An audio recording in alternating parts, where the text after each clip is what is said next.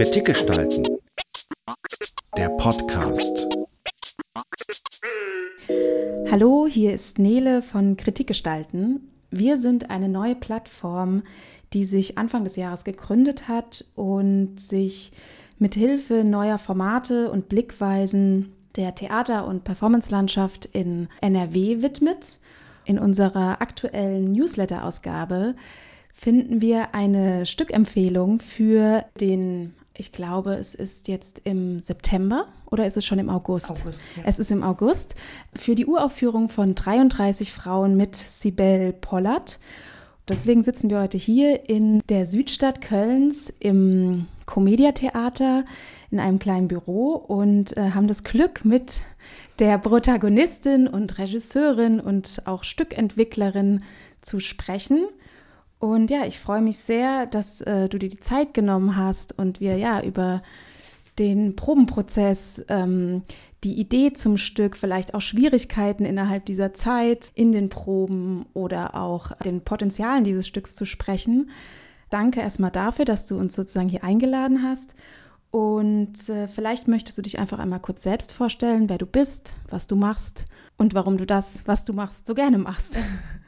Ja, wie du schon gesagt hast, genau, ich bin Sibel Pollard. Ich bin Schauspielerin und äh, jetzt auch seit neuestem Regisseurin. Das ist ein ja, ganz neues Feld, auf dem ich mich gerade bewege oder wo ich mich gerade ein bisschen ausprobiere. Und äh, bin freie Schauspielerin in Köln schon seit boah, 2014 bin ich aus Heidelberg wiedergekommen, also schon seit fast sieben, acht Jahren. Genau, und ähm, ja, das hört sich so, so klischeehaft an, und, und, äh, aber es ist einfach Leidenschaft. Also ich liebe meinen Beruf, ich liebe es, äh, im Theater zu sein, ich liebe es, unter TheatermacherInnen zu sein, ich liebe es, mich mit diesen ganzen Themen beschäftigen zu dürfen und Formate und Wege zu finden, ähm, Themen zu behandeln und die für ein Publikum zugänglich zu machen. Und dafür wurdest du auch mit Preisen ausgezeichnet. Wir freuen uns auf jeden Fall, dass du hier bald wieder in Köln auf der Bühne stehst. Und um noch ein bisschen mehr über dich zu erfahren, haben wir ein paar Fragen mitgebracht, die man ganz schnell beantworten muss. Das nennt sich auch, ich sage immer dazu, Intuitions-Ping-Pong. es geht um Schnelligkeit und dass du nicht drüber nachdenkst, was, äh, für welchen Begriff du dich entscheidest. Okay. Okay, let's go. Tee oder Tequila? Tee. Küche oder Bar? Bar. Zeitmangel oder Zeitüberfluss? Zeitmangel. Fallschirmsprung oder Tiefseetauchgang? Fallschirmsprung. Beobachten oder erzählen? Beobachten. Stückentwicklung oder Klassiker? Stückentwicklung. MTV oder Dreisat? MTV. Ironie oder Schadenfreude? Schadenfreude. Dialekt oder Hochdeutsch? Äh, Dialekt. Schreien oder weinen? Schreien. Pippi Langstrumpf oder Pocahontas? Pipi Langstrumpf. Analog oder digital? Analog. Ebo oder Suki? Ebo. Demut oder Dreistigkeit? Demut. Konfrontation oder Distanzierung? Konfrontation. Wählen oder nicht wählen? Wählen. Alt oder neu? Hm, neu. Anfangen oder beenden? Anfangen. Stimme oder Instrument? Stimme. Kino oder Konzert? Konzert. Pop oder Punk? Punk. Kopf oder Bauch? Bauch. Stadt oder Land? Stadt. 1920er oder 2070er? 2070er. Auto oder Fahrrad? Fahrrad. Science Fiction oder Tragikomödie? Science Fiction. Heute oder morgen? Heute. Laut oder leise? Laut. Club oder Open Air? Open Air. Stadttheater oder freie Szene? Freie Szene. Mariah Carey oder Michael Jackson? Mariah Carey. Wald oder Meer? Wald. Schnell oder langsam? Schnell. Rot oder grün? Grün. Nacht oder Tag? Hm, Tag. Jazz oder Techno? Jazz. Kollektiv oder Solo? Kollektiv. Süß oder sauer? Süß. Monolog oder Dialog? Dialog. Urlaub oder Arbeit? Arbeit. Sarah Kane oder Elfriede Jelinek? Sarah Kane. Heidelberg oder Mannheim? Mannheim. Äh, Orchester oder Big Band? Big Band. Uni oder Ausbildung? Ausbildung. Köln oder Istanbul? Köln. Tanzen oder Singen? Tanzen. Ikea oder Flohmarkt? Flohmarkt. Fatih Akin oder Maren Ade? Fatih Akin. Münchner Kammerspiele oder Maxim Gorki Theater? Gorki. Hören oder sehen? Hm, hören. Okay. Oh. Vielen lieben Dank für die ja, ganzen gerne. Antworten. Super. ähm, okay, dann kommen wir jetzt mal zu dem Stück 33 Frauen, was ähm, bald Premiere hat. Und ähm, ja, ich wollte einfach mal all, ganz allgemein fragen, was war die Idee dazu, wie kam die Idee zustande und warum 33? Mhm. Also die Idee, ich meine, das ist ja, ich glaube, so feministische Themen, sage ich mal, um das so zusammenzufassen, oder Themen oder Stücke, Performances, die sich um Frauen drehen oder wo es um Frauen geht, ist ja in den letzten Jahren ziemlich aktuell ich weiß nicht, ich glaube, ich war in den letzten Jahren bei drei, vier Vulva-Performances. Also, was ja auch total cool ist und wichtig ist. Und ähm, daher kam so ein bisschen die Idee und es war auch, also der Manuel Moser, der auch stellvertretender Leiter der Comedia ist und auch Mitglied bei CT 201, beziehungsweise der Vorstand auch ist von CT 201. Er ist es. Er ist es, genau, genau. Und ähm, mit dem ich ja auch schon sehr viel zusammengearbeitet habe. Und wir hatten dann die Idee, dass ich mal ein Solo mache, was ich total cool fand. Und dann haben wir halt viel hin und her überlegt und dann sind wir halt auf dieses Late-Night-Format gekommen. Und irgendwie war das klar. Also wenn ich ein Solo mache, auch noch Late Night, dann muss das was mit mir zu tun haben. Und weil ich mich auch sehr viel mit diesen ganzen Themen beschäftige und ich würde mal sagen, auf so einem Pfad und Weg bin, zu gucken, wo ich mich definiere, ob ich wirklich mich als Feministin definiere, ja, das passte einfach alles. Also es hat einfach total gestimmt. Und dann halt ein Stück zu machen, wo wir sagen, okay, wir schaffen einen Raum, wo Frauen geehrt werden, die zu wenig Aufmerksamkeit bekommen haben oder wo man auch mal unterschiedliche Frauen nebeneinander stellen kann. Ja, und die Zahl 33 ist tatsächlich totaler Zufall. Also wir, wir finden es echt total spannend, dass ganz viele da sehr viel Bedeutung drin sehen oder sehen wollen, was total spannend ist, weil wir dadurch von anderen auch Input kriegen, was das eigentlich für eine Zahl ist oder was das bedeuten könnte. Aber für uns hat das tatsächlich jetzt nicht so eine große Bedeutung. Es hört sich gut an, 33. Ich hatte mich auch gefragt, also diese Idee kam zustande und äh, es ist ja erstmal, ja, 33 sind einfach sehr viele Frauen mhm. und ähm, ich hatte mich gefragt, wie ihr so eine Auswahl überhaupt erst getroffen habt. Also mhm. wo ihr da angefangen habt und in welchen Bereichen ihr gesucht habt nach Frauen, mhm. also aus der Politik, der Kunst, dem Sport etc. Oder auch vielleicht persönliche Frauenfiguren aus der Familie etc. Mhm. Also das war tatsächlich echt ein langer und schwieriger Prozess. Und ähm, wir hatten sogar am Anfang die Idee, wir nehmen 33 Frauen aus dem öffentlichen Leben, die man halt kennen kann oder kennt, und 33 Frauen, die mir, also aus meinem privaten Umfeld. Haben wir mal schnell gemerkt, dass das also erstmal den kompletten Rahmen sprengen würde. Und es ja eigentlich viel, viel schöner ist, dass ähm, die Frauen halt nicht zu trennen. Und keine Ahnung, also ich kann das ja schon verraten. Also meine Mama ist zum Beispiel auch eine der 33 Frauen und ich finde es total cool, dass auch meine Mama neben so einer Beyoncé steht. So und ähm, aber das war tatsächlich echt ein äh, langer und schwieriger Prozess also zum einen wirklich für mich auch festzustellen, also wir haben dann so, so Runden gemacht, wo wir einfach Namen gedroppt haben von Frauen, die wir kennen. Und ich merke dann so, boah, 80 Prozent der Frauen sagen mir überhaupt nichts. Und dann sind es aber echt Frauen, die teilweise so krasse Sachen gerissen haben. Und ich dann wirklich so, das auch teilweise wirklich so ein Schamgefühl hatte, weil ich dachte, das kann doch nicht sein, dass ich diese Frauen nicht kenne. Ist aber relativ schnell abgelegt, weil ich dachte, okay, weiß ja auch, woher es kommt, dass ich diese Frauen nicht kenne. Und ähm, das war wirklich, also wir hatten auch, auch den Anspruch, auch wirklich quasi jedes Feld zu belegen und auch, also ich weiß zum Beispiel, gab es so einen Moment, wo wir dann die Frauen hatten und ich auf einmal so dachte, warte mal ganz kurz, aber wir haben ja gar keine Frau aus dem asiatischen Raum. So, und das, die ist ja überhaupt nicht vertreten. Oder wir haben gar keine Frau mit Behinderung.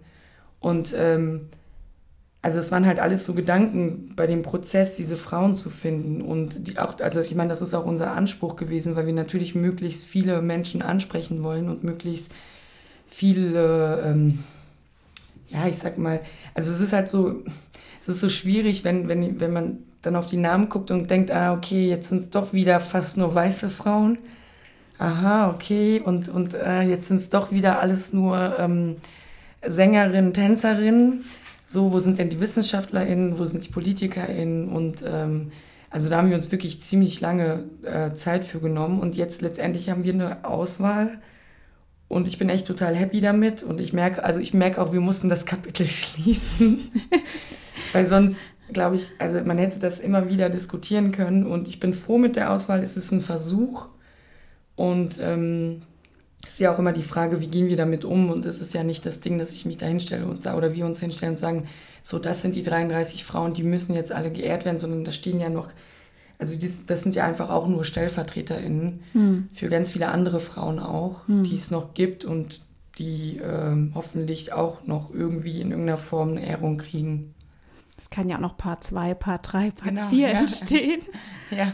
Aber ja, klar, wenn man diesen Anspruch hat, äh, sämtliche ähm, ja, Länder, ähm, auch noch marginalisierte Gruppen abzubilden. Mhm. Das ist natürlich äh, ja, ein hoher Anspruch. Ich hatte mich auch gefragt, ähm, in Bezug auf die eigene Sozialisation, mit was für Frauenbildern du so groß geworden bist. Ähm, es gab mal ein Stück über Disney und was da natürlich auch für mhm. Rollenkonstrukte in uns ähm, etabliert werden. Und ich habe letztens im Buchladen gab es ein Buch Good Night Stories for Rebel Girls. Ich weiß nicht, ob du das kennst. Mm Da sind einfach auch sämtliche Frauen für junge Mädchen abgebildet mit Illustrationen und auch so mm. Kurzgeschichten, ähm, ja, wo man einfach ähm, auch aus ganz vielen verschiedenen Bereichen, ähm, die man einfach nicht kennt. Und gerade in der Kindheit ist es ja super wichtig, dass man irgendwelche Vorbildfiguren hat oder dass man mal eine Frau an der Gitarre auf der Bühne sieht, etc.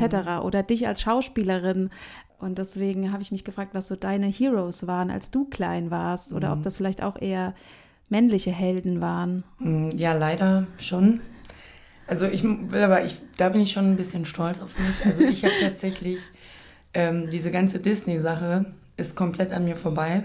Ich glaube, den Die einzigen, hast du boykottiert. Ja, es ist nie dazu gekommen. Ich war auch immer so ein Waldkind. Ich war immer draußen, immer draußen gespielt und nie irgendwelche, also vor dem Fernseher gesessen oder so. Wenn, dann habe ich Sailor Moon geguckt, das weiß ich noch.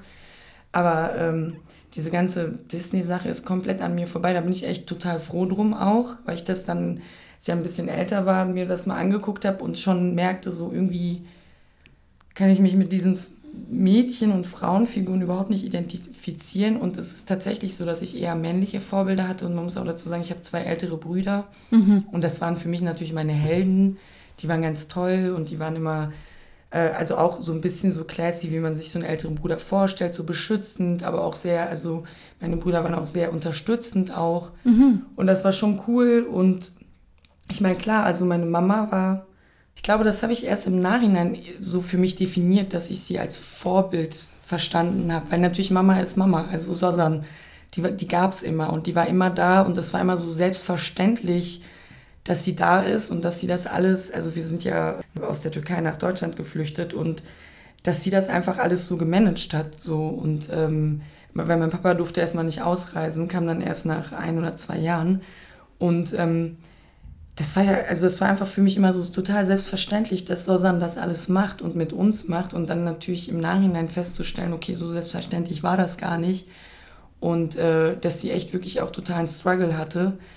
Und, und dass ich im Nachhinein schon das sehr klar sagen kann, dass sie für mich ein großes Vorbild ist. Aber als ich klein war, da, ich glaube tatsächlich, ich bin gar nicht mit diesem ganzen, also ich habe mich eher mit so Sachen identifiziert, dass ich, ich wollte immer sehr sportlich sein. Ich wollte schnell rennen können, ich wollte weit werfen können. Äh, ich habe ja auch ganz viel Sport gemacht. Ich habe auch ähm, Taekwondo ganz lange gemacht und da war immer so ganz wichtig, so meine Brüder haben mich immer vorbereitet bei Wettkämpfen. Also wirklich fast schon wie in so einem Rambo-Film. Ich mit acht Jahren und dann mein Bruder immer, ja, und dann gehst du drauf und immer drauf. So, total. Also bin ich auch ehrlich gesagt total froh drum, dass äh, ich die Brüder hatte, weil die mir schon auch viel beigebracht haben. Also auch im Sinne von so ganz blöd gesagt, so, ey, nur weil du ein Mädchen bist, musst du dir nicht alles gefallen lassen und du kannst dich ruhig wehren. Und die haben mir halt auch immer gesagt, weißt du was, die Jungs, die dich in der Schule ärgern und die immer so Sprüche drücken, die musst du einmal feste schubsen, dann lassen die dich für immer in Ruhe. Und das war wirklich so. Also die haben mich, also ja, da habe ich viel. Die haben dich vorbereitet aufs Leben. Genau, total. Und die haben mich, also ich meine, das ist auch so ein bisschen dieses Klischee, ne? Wenn so ein, äh, dass man sagt, ja, Mädchen aufgewachsen mit zwei älteren Brüdern, dass sie dann eher so ein bisschen ähm, buschikos ist und hier Toyboy-mäßig, nee, Toyboy? nicht Toyboy, Tomboy. Tomboy. und auf jeden Fall schlagfertig ist. Genau, also auch verbal, so, ne? Man, ja. man lernt zu kontern. Voll, total. Und deswegen, also das ist cool. Und ich habe mir dann nämlich, wir haben ja auch hier während den Proben darüber nachgedacht, dass mir echt aufgefallen ist, dass ich gar nicht so wirklich so Vorbilder hatte. Also es gab Menschen, an denen ich mich orientiert habe oder die wichtig waren für mich, aber es gab nicht irgendwelche Personen, die für mich irgendwelche irgendwie Vorbildfunktion hatten, das gar nicht. Oder denen du so nachgeeifert hast in der Schule etc. Nee, also klar, ich, ich meine, deswegen habe ich mich gerade über die äh, Frage sehr gefreut. Ich ähm, fand Mariah Carey schon immer, also nach wie vor, wenn man mich kennt, dann weiß man, dass äh, Mariah Carey für mich heilig ist. Ich meine, die fand ich schon toll, weil die auch, ähm, die kann ja, konnte ja so unglaublich hoch singen. Aber ich weiß nicht, also das, das ist jetzt die einzige, die mir gerade einfällt, aber sonst, da gab es irgendwie nicht wirklich Personen. Ich glaube, mag sich jetzt auch ein bisschen blöd anhören, aber ich fand mich immer ganz toll und dachte immer, dass ich sehr cool und tough bin und ähm, habe mich vielleicht sehr an mir orientiert. Ja, das ist so großartig. Mhm. ähm, ja, ich hatte auch äh, letztens ein Interview mit dir gehört, das fand ich auch super, als du erzählt hattest, dass dein Mathelehrer dich auch sehr motiviert hat, dass du doch vielleicht mal dir das Theater Mhm. anschaust und dass die lebhafte Sibel vielleicht da mehr ähm, mehr mit anfangen kann. Ja. Wo ich so gedacht habe, das kenne ich auch nicht, dass Mathelehrer einen sozusagen Mhm. da hinbringen. Ähm, auch gerade so, ja, weil, weil, ähm, weil lebhaft in der Schule ja auch oft, äh, keine Ahnung, eher ein negatives Mhm. Kriterium ist. Ja, also ich habe, ich sag mal so, ich, ich meine, ich bin da wirklich nicht wirklich stolz drauf, aber ich finde schon irgendwie lustig. Ich habe sehr viel Zeit in der Schule außerhalb des Klassenzimmers verbracht und ja, also ich war, ähm, ich hatte auch, also ich weiß noch, dass ich das früher auch nie verstanden habe, wenn auf dem Zeugnis eine Bemerkung war. Da, ich meine, ich, das standen ja auch negative Sachen, aber trotzdem dachte ich immer, ja, irgendwas ist da besonders an mir, dass da steht. Ich war immer undiszipliniert. Ja, aber ich weiß auch nicht, ja, das war einfach nicht, ist nach wie vor nicht meins, Schule. Ich ähm, will, aber ich, da muss ich echt aufpassen, weil wir sind ja hier im Kinder- und Jugendtheater, dass ich jetzt nicht. Ja, Schule kann sage. auch für manche Menschen gut sein. genau. Mhm. Okay, ähm, in dem Ankündigungstext für das Stück steht, äh, endlich kommen die wichtigen Themen auf den Tisch. Also es gibt diese Frauen, die werden dort geehrt in dieser Late-Night-Show und werden aber auch mit Themen konfrontiert oder bringen Themen mit rein, die ähm, ja, äh, ihnen auffallen oder mit denen sie konfrontiert sind. Wie, wie kann man sich das vorstellen? Was für Themen kommen da auf den Tisch? Ja, das ist eine Mischung aus dem, was ähm, durch die Frauen kommt, die da vorgestellt werden und in welchen Bereichen, aus welchen Bereichen sie kommen. Und es ist dann halt auch, hat ganz viel die Themen auch mit mir zu tun und mit dem, mit dem ich mich auch beschäftige. Und ich meine, das sind natürlich so Themen von, dass wir nach wie vor in einer Gesellschaft leben und in einer Welt leben, wo Männer und Frauen einfach nicht gleichberechtigt sind. Das ist nun mal Realität. Also so hier ähm, mit Bezahlung, das, ne, das ist ja nicht zu leugnen. Es ist einfach nun mal so, dann ähm, Frauen, die einfach leider nach wie vor und sehr häufig und äh, immer wieder sexualisierte Gewalt erleben. Und ich weiß nicht, hast du vielleicht auch mitbekommen, dass gerade im Deutschrap ja so eine Welle losgebrochen ist und ähm, dass sich dann eine junge Frau gewehrt hat und an die Öffentlichkeit gegangen ist mit und da Mhm. auch zum Beispiel, dass sie auch ganz klar sagt, ich gehe nicht zur Polizei, äh, weil ich weiß, es kommt nicht zu, äh, zu einer Verurteilung. Und Mhm. warum soll ich mir den Stress geben, mit meinem Peiniger im Raum zu sitzen und das Ganze nochmal zu erzählen? Und das sind so die Themen. Und natürlich auch, ähm, ja, was haben wir noch? Eigentlich, eigentlich so ganz viel. Und nach, ich meine, ich finde es, wenn ich, merke, wenn ich es jetzt ausspreche, denke ich schon, Alter, das gibt's doch nicht, 2021. Und nach wie vor ist Menstruation so ein Thema. Es ist nach wie vor ein Thema, dass Frauen bluten. Also es ist so, Also ein Schamthema. ein totales Schamthema, genau. Ja. Und, und, auch, ähm, und auch auf der, oder eine andere Perspektive oder Sicht, die da ja noch auch mit drin ist, dass ja auch nach wie vor, ich meine, Transfrauen, die einfach auch von ganz vielen anderen Gruppen, unter anderem auch Frauen, nicht als Frauen anerkannt werden. Dass das auch zum Beispiel so ein Thema ist. Und das sind so wirklich Hm. Und das sind echt so alles so Themen, die mich selber auch total beschäftigen und mit denen ich mich in den letzten Jahren auch sehr viel und in, intensiv beschäftigt habe. Und merke so, also es, es ist, ich meine, das war ja noch vor kurzem in dieser komischen Vox-Sendung da, äh, Höhle der Löwen oder was, wo dann irgendwelche Typen da so ein Produkt vorgestellt haben, dass man irgendwie Tampons äh, hygienisch äh, entfernen kann, da haben sie so Handschuhe entwickelt. Und da, also, ne, dann denke ich, das gibt's doch nicht. Also ernsthaft jetzt mhm. ist das nach wie vor so ein Thema und ist das alles nach wie vor so ein Thema und worüber reden wir hier eigentlich gerade? Und wieso können wir uns nicht auf einer anderen Ebene begegnen und wieso ist diese Schranke von Geschlecht und Geschlechtsmerkmalen so also so im Raum und so Teil unserer Realität, dass wir gar nicht normal aufeinander zugehen können. Also es ist ja direkt, man wird ja direkt in eine Kategorie eingeordnet und kann ja daraus agieren, wie man will. Mhm. Es ist dann entweder, ah ja, weil sie eine Frau ist, macht sie das. Ach, das ist aber so eine Frau. Ach, du bist so eine Frau. Also ich fand das so bezeichnend. Wir waren, ähm, wir haben ja eine Probenklasse auch mhm. und das waren nur äh, junge Frauen und ähm, da sagte eine, das fand ich echt so cool, die sagte so, naja, es ist doch echt einfach nur scheiße, weil egal wie man es macht, es ist immer falsch. Und wieso kann man nicht drauf scheißen, was die Gesellschaft denkt und einfach nur sein? Und das fand ich so, so einen coolen Satz, so, ich dachte so, ja, der ist so überhaupt nicht verschnörkelt, sie sagt mehrmals Scheiße, das finde ich schon mal gut, weil es auch so eine Wut ausdrückt. So eine Direktheit, ne? Ja, total. Und ja. wieso fällt es einem selber aber auch so schwer, einfach zu sein? Mhm. So. Ja, klar, man lebt in so einem Bewertungssystem, mhm. wo ich ja aber auch glaube, dass Frauen und Männer davon betroffen sind. Aber klar, bei, bei Frauen wird noch mal strenger drauf geguckt mhm. oder es gibt andere Filter.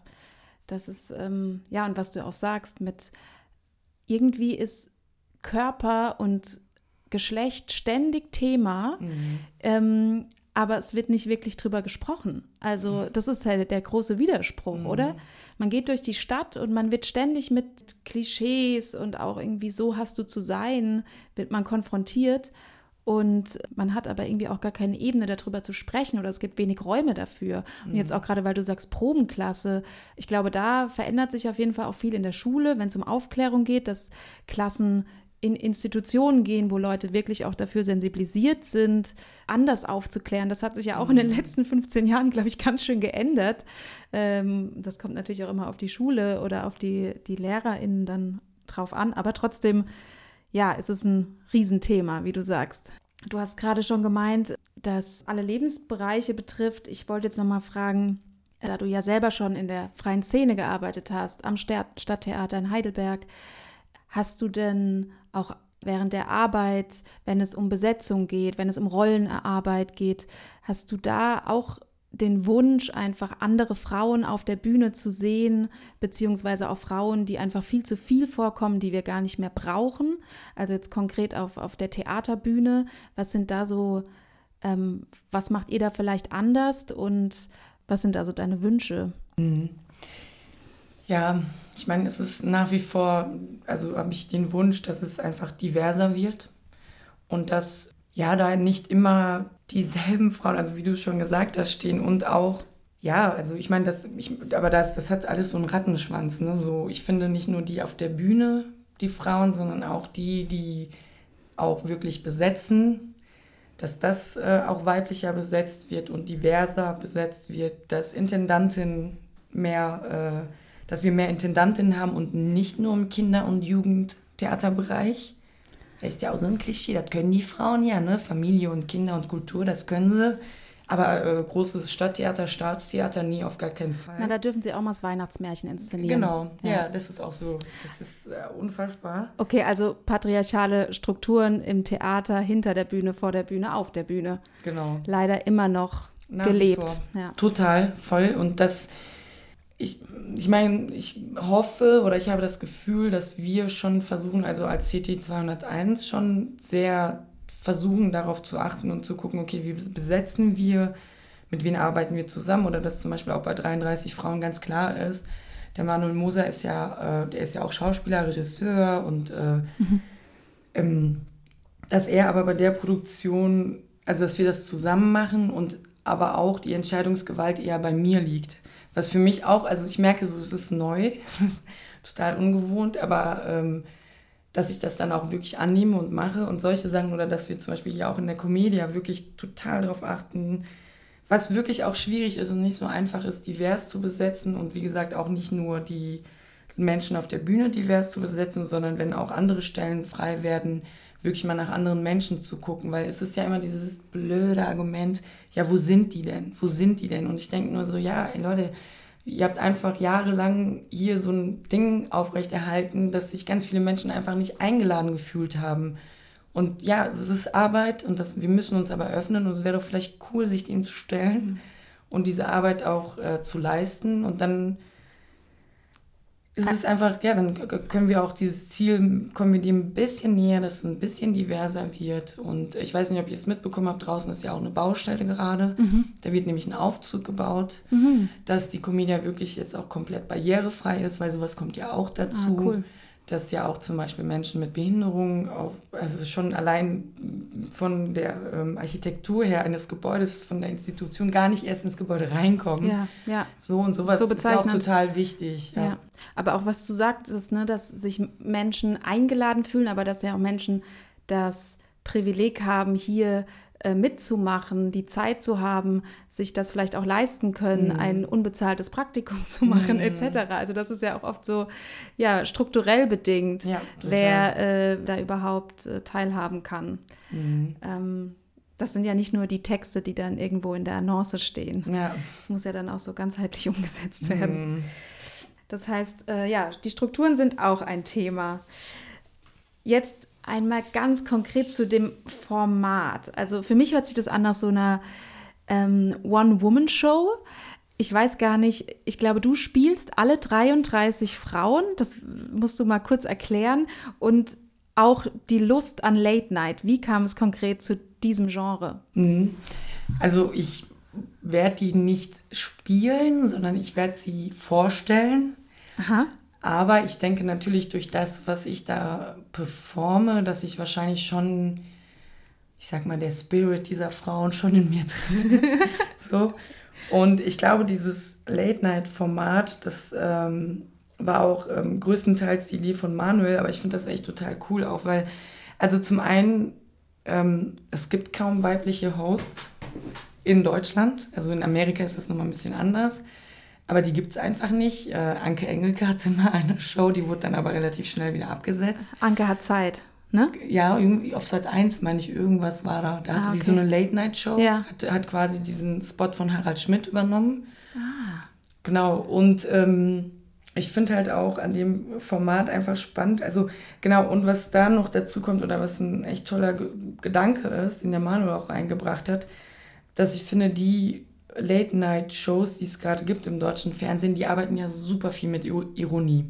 Aha. So, und natürlich ist es cool, es ist ein cooles Mittel, aber ich weiß nicht, wie hat der Manuel das formuliert? Äh, die Zeit der Ironie ist vorbei oder irgendwie so, weil wirklich auch das Gefühl, dieses ständige Ironisieren und ähm, ich finde, das verharmlost ganz viele Dinge und mhm. verhöhnt mhm. es schon fast. Mhm. Und dann sich halt quasi so ein Format zu nehmen, sich aber hinzustellen und mal ein bisschen zu gucken, die Ironie so ein bisschen zu deckeln und ähm, einen ehrlicheren, direkteren Ton zu finden. Mhm. Und dann kommt dazu, okay, mein Eigenlob ist jetzt nicht so cool, aber ich meine, ich habe schon gewissen... Der rote Faden. Ja, ja, ich, ich habe halt schon, also ich kann gut labern, ich kann, ich, ich kann sowas schon relativ gut. Also das weiß ich auch und ich gehe auch super gerne in Kontakt äh, mit dem Publikum. Mhm. Das mag ich total gerne und darüber ist halt quasi diese Idee immer weiter entstanden. Und natürlich ist es auch cool, so ein Setting zu nehmen, was sehr männlich besetzt ist eigentlich. Ja. Und dann mich da reinzustellen und das einfach mal zu dekonstruieren und auch nicht in dem Sinne von jetzt kommt mal eine Frau und macht das, sondern jetzt kommt mal eine Sibel und macht das. Ja. Und ich sage mal so, es gibt noch eine kleine Überraschung, aber die äh, will ich noch nicht verraten. Nee, die wird nicht gespoilert. Genau. Okay, aber das heißt, ähm, es ist eine Late Night mit dir als Moderatorin und es ist also nicht ein, eine besondere Late Night reenacted, sondern es werden ja aus verschiedenen Late Night sozusagen Ideen übernommen mhm. und dann treffen diese ganzen oder einzelne Gästinnen da aufeinander oder werden die immer einzeln äh, in die Show gebeten? Die sind alle, also werden einzeln vorgestellt. Okay. Genau, und äh, also tatsächlich werden wir auch keine Gäste haben. Ja. Das, das kann ich schon verraten. Also wie gesagt, es gibt eine kleine Überraschung. aber, okay, äh, ja. Genau, aber die Frauen werden vorgestellt und denen wird ein Raum und Zeit gegeben, dass sie geehrt werden können. Mhm. Und ähm, ich kann erzählen oder kann da, da was zu sagen, warum wir speziell diese Frau ausgesucht haben und was sie gemacht hat, wo sie überhaupt herkommt und genau so. Okay, das heißt, man lernt auch was über die oder man hat irgendwie auch, ja. man kommt vielleicht auch in Kontakt mit Frauen, die mhm. man vorher nicht kannte, wie zum Beispiel deine Mutter. Genau, ja. wir haben ja auch Bildungsauftrag, Bildungsauftrag. Jugendtheater. Äh, die vielleicht auch verschiedene Sprachen sprechen, mhm. vielleicht äh, singen, sprechen, was auch immer. Okay, das heißt, die Bühne wird vielleicht ein Studio sein und du wirst aber auch so die Theatermittel ausnutzen mit Kostümwechseln und, äh, und Videoeinsatz etc. Oder? Also Video wird es geben, Kostümwechsel, dadurch, dass ich da permanent auf der Bühne bin. Also wir haben gestern halt überlegt, ähm, da haben wir uns entschieden, nee, lieber nicht so. Weil es einfach, glaube ich, dann nochmal, also nochmal länger wird alles. Ja. Und ja, klar, also halt schon theatrale Mittel, aber auch wirklich den, also auch so ein bisschen wegzukommen von, also ich werde da jetzt nicht irgendeine Rolle spielen oder so, aber natürlich ist da ganz viel von mir auch. Mhm. Aber auch wirklich dieses, wirklich diesen, dieses classy Ding von so einem Late-Night-Format, da kommt jemand raus. Ich weiß nicht, ob du, ich habe früher ganz viel Harald Schmidt immer geguckt. Ja. Weil ich da auch mittlerweile, hm, ist schwierig, ne? Schwierig, Im Nachhinein sich das anzugucken. Ja, total. Also es ist wirklich, also oh, ja. ganz schlimm. Aber ja, ich meine, der hat das ja immer dieses Ding von, ähm, der kommt raus, die ersten drei Minuten erstmal so ein Monolog, erstmal so ein ja. bisschen locker werden und dann kommt, kommt so ein bisschen so eine Story rein und dann kommen Videos rein, dann kommen die Frauen und dann passieren ja. andere Dinge. Genau, also es wird immer den Moment geben können, wo man sich auch mal kurz entspannt. Ja, stimmt, die haben ja auch meistens so eine Band da noch oder genau. irgendein Orchester etc. Ja, so, das wir leider nicht haben. Mhm. Ja, ja. Mhm. Ich musste auch, äh, jetzt wo du gerade sagst, Harald Schmidt, ich musste auch an den Auftritt von äh, Lady Bitray denken bei mhm. Harald Schmidt. Das mhm. war ja auch so ein Riesen, äh, naja, nicht Riesen, aber es war ein Skandal auf jeden Fall. Da wurde lange drüber gesprochen. Mhm. Und ähm, ja, es gibt ja auch noch so andere Skandale, wenn man so ähm, über so Auftritte von Frauen in Talkshows ähm, spricht. Nehmt ihr sowas noch auf oder gibt es da ein, ein, Beispiel zu oder macht ihr mhm. eure eigenen ähm, Skandale? Skandale. Ja, genau. Ja, ich denke, also ich denke, dass das jetzt nicht so explizit benannt wird, ja. aber natürlich schon Thema wird, wie, ähm, wie Frauen generell in der Gesellschaft behandelt werden und wie, ähm, ja wie, äh, keine Ahnung, so Männer sich ganz viel leisten können. Und das ist vollkommen okay. Und bei Frauen ist es halt direkt total problematisch, weil wir haben ja also diese Liste von den 33 Frauen gehabt und haben da halt ähm, Infos zu. Und dann gibt es schon bei einigen Frauen so, ah, schwierig, weil das und das und das und das. Und dann haben wir gestern halt auch darüber geredet, wie, wie wir damit umgehen wollen. Und ähm, es war schon das Ding, dass wir dachten, naja, warte mal ganz kurz, wir, also es ist schon dafür da, dass wir die ehren und dann bleibt das auch. Und natürlich gibt es da was, einen kritischen Fact zu, aber es ist ja tatsächlich so bei Männern, das ist so, ja, da wird erstmal nicht drüber geredet. Und dann ist es halt ein Skandal, ja, okay, gut, mhm. wächst da Gras drüber und dann ist okay. Ich meine, mhm. bevor Trump gewählt wurde, ist auch diese Audioaufnahme aufgetaucht, äh, Grab them by the Pussy und er ja. wird trotzdem gewählt. Ja. Also, ja. also es wird schon in der Form thematisiert. Aber, aber ich meine, irgendwie finde ich das gerade Wer weiß, ich meine, wir sind immer noch, wir sind ja, wir haben noch äh, zwei Wochen bis zur Premiere. Ja. Kann sich noch einiges ändern. Ja, genau. Vielleicht äh, wäre das ja noch was.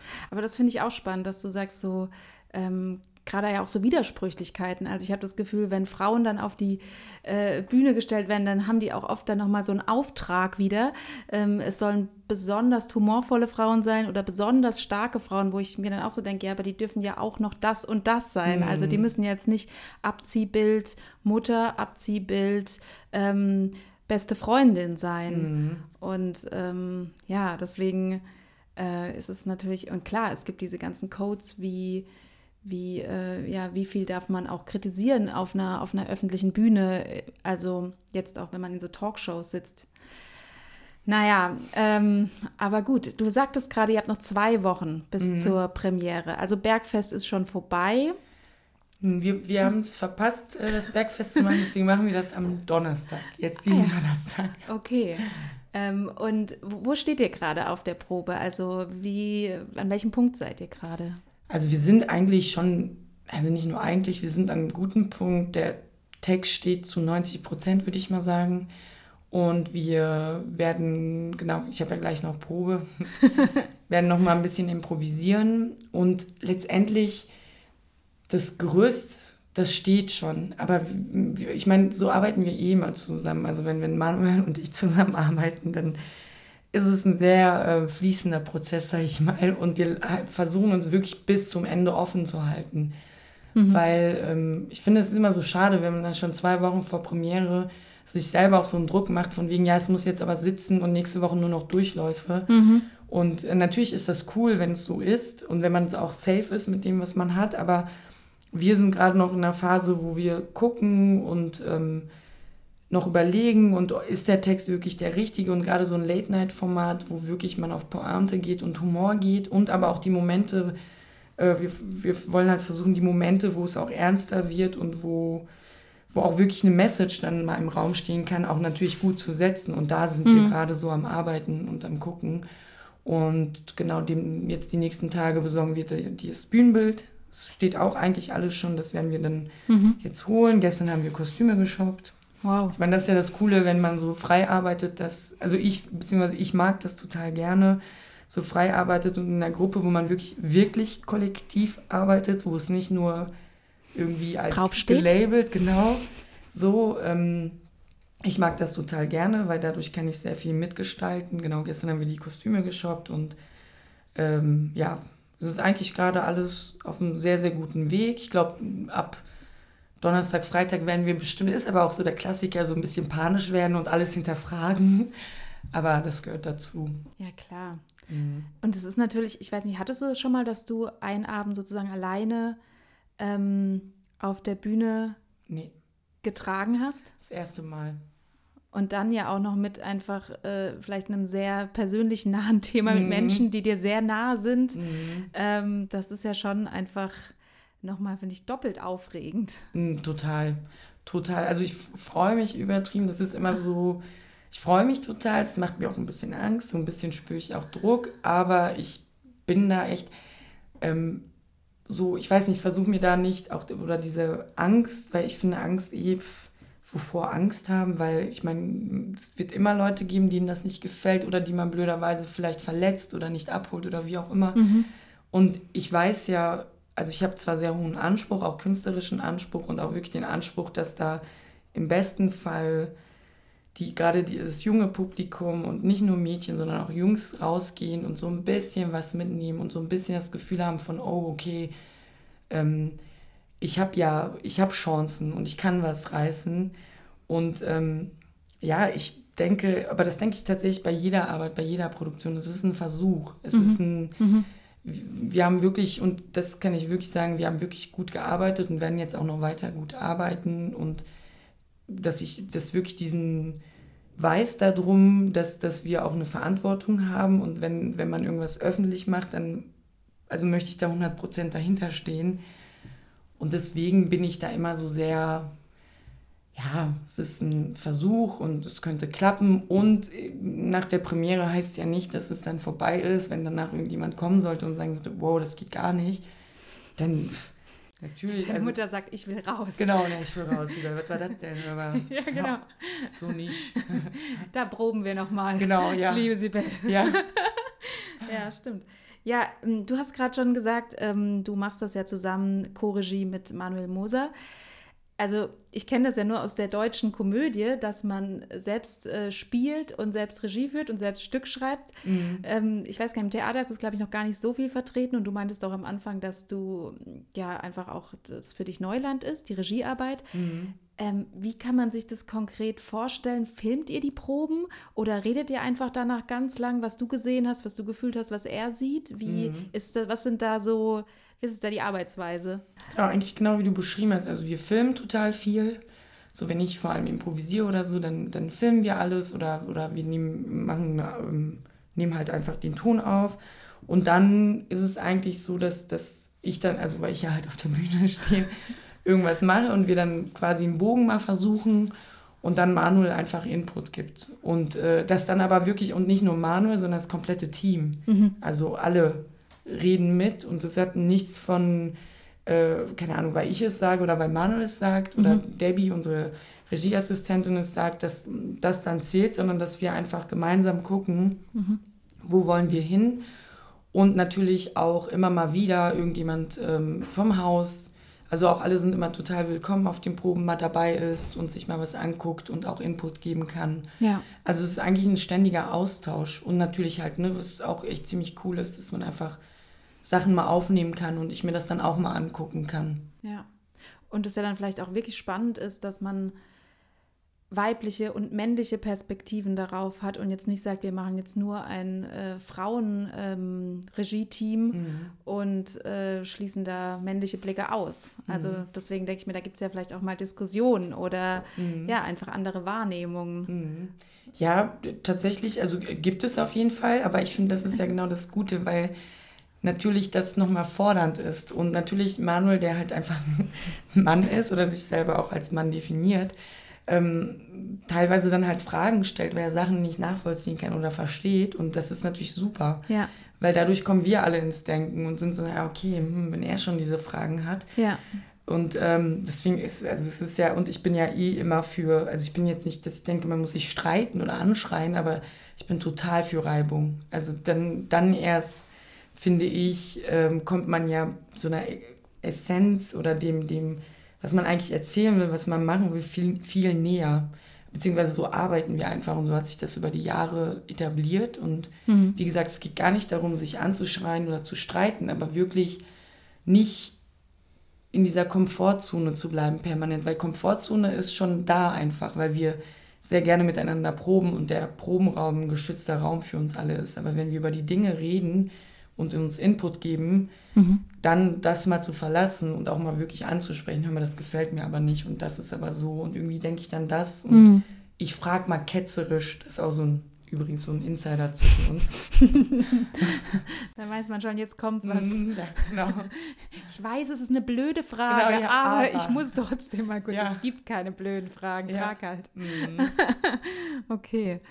Das hört sich super spannend an ich danke dir jetzt erstmal für diese ganzen Infos und freue mich. Die Premiere ist am 14.08., glaube ich. Genau, ja. Hier im Comedia Theater und es gibt auch wirklich viele Spieltermine danach. Das hat mich auch sehr gefreut, weil mhm. ja irgendwie sonst gerade ja noch geguckt wird. Mhm. Ich habe noch drei schnelle Fragen. Ja. Keine A- oder B-Fragen, sondern W-Fragen, die du lang oder kurz beantworten kannst. Mhm.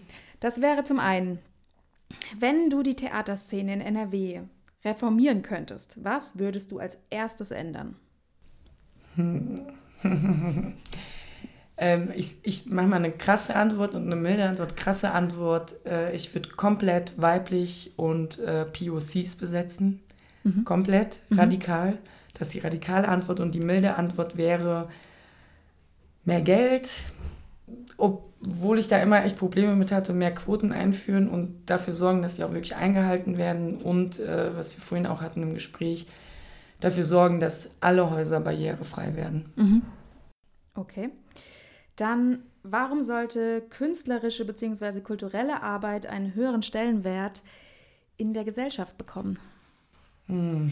Ja, das ist ja es ist echt, ich finde das eine sehr coole Frage und auch natürlich sehr, also nicht so einfach zu beantworten. Natürlich, erstmal kann ich aus dem argumentieren, weil ich selber Schauspielerin bin und weiß, wie viel ich arbeite ja. und wie wenig Geld ich teilweise dafür bekomme. Und ähm, naja, ich denke halt, äh, ohne Kultur, ich meine, wir, wir würden überleben ohne Kultur, ist klar, das ist nicht lebensnotwendig. Aber irgendwie ist es ja immer schon da gewesen und es, man, man erlebt es ja in allen möglichen Ländern, dass einfach Kultur ein Nebenprodukt ist eines Zusammenlebens. Und ähm, und ich glaube ziemlich, ziemlich wichtig auch ist. Und ich glaube, wenn, also gerade im Kinder- und Jugendtheater erlebe ich das, wenn junge Menschen hier bei uns ins Haus kommen und sich ähm, Stücke angucken und wir danach dann auch teilweise Nachgespräche haben, dass ich das Gefühl habe, so, boah, die können, die haben die Möglichkeit, in eine Welt einzutauchen und in Realitäten einzutauchen, die sie vorher gar nicht für möglich gehalten haben. Mhm. Und allein dafür schon, also weil das ist ja schon echt eine ja, sehr, sehr wertvolle Arbeit und auch sehr schöne Arbeit. Und dann wäre es natürlich total cool, wenn sie auch dementsprechend entlohnt wird. Total. Mhm. Okay, letzte Frage. Was wünschst du dir von einer guten Kritik? Also ich wünsche mir von einer guten Kritik, dass sie nicht nur Inhaltsangabe ist und ich wünsche mir eine ehrliche, also ehrliche Kritik, weil ich habe manchmal das Gefühl, wenn ich Kritiken lese, ist es nicht ehrlich genug oder nicht mutig genug. Und Meinst du damit emotional? Also, dass es wirklich eine, dass eine persönliche Haltung dahinter genau, steht? Genau, ja, danke. Mhm. Genau, dass eine persönliche Haltung, also dass ich wirklich verstehen kann, okay, was hat dich denn jetzt berührt oder was. Mhm. Und was ich mir tatsächlich auch sehr wünsche, ist, das, weil das fällt mir immer wieder auf, dass äh, nicht alle Beteiligten benannt werden. Mhm. Und das ist zum Beispiel, finde ich immer sehr schade, wenn dann, keine Ahnung, die Musik wird benannt, aber der der Mensch, der Kostüm und Bühne gemacht hat, wird gar nicht benannt. Und das finde ich immer sehr, sehr schade. Ja, also so eine Sichtbarkeit. Ja, total. Also es interessiert mich tatsächlich, was hat das mit dieser Person persönlich gemacht. Mhm. So. Ja, vielen lieben Dank für das Gespräch. Ja, und danke ähm, ja, ich wünsche dir eine gute Probe. Danke. Und ich freue mich sehr auf die Premiere. Dankeschön. Ja.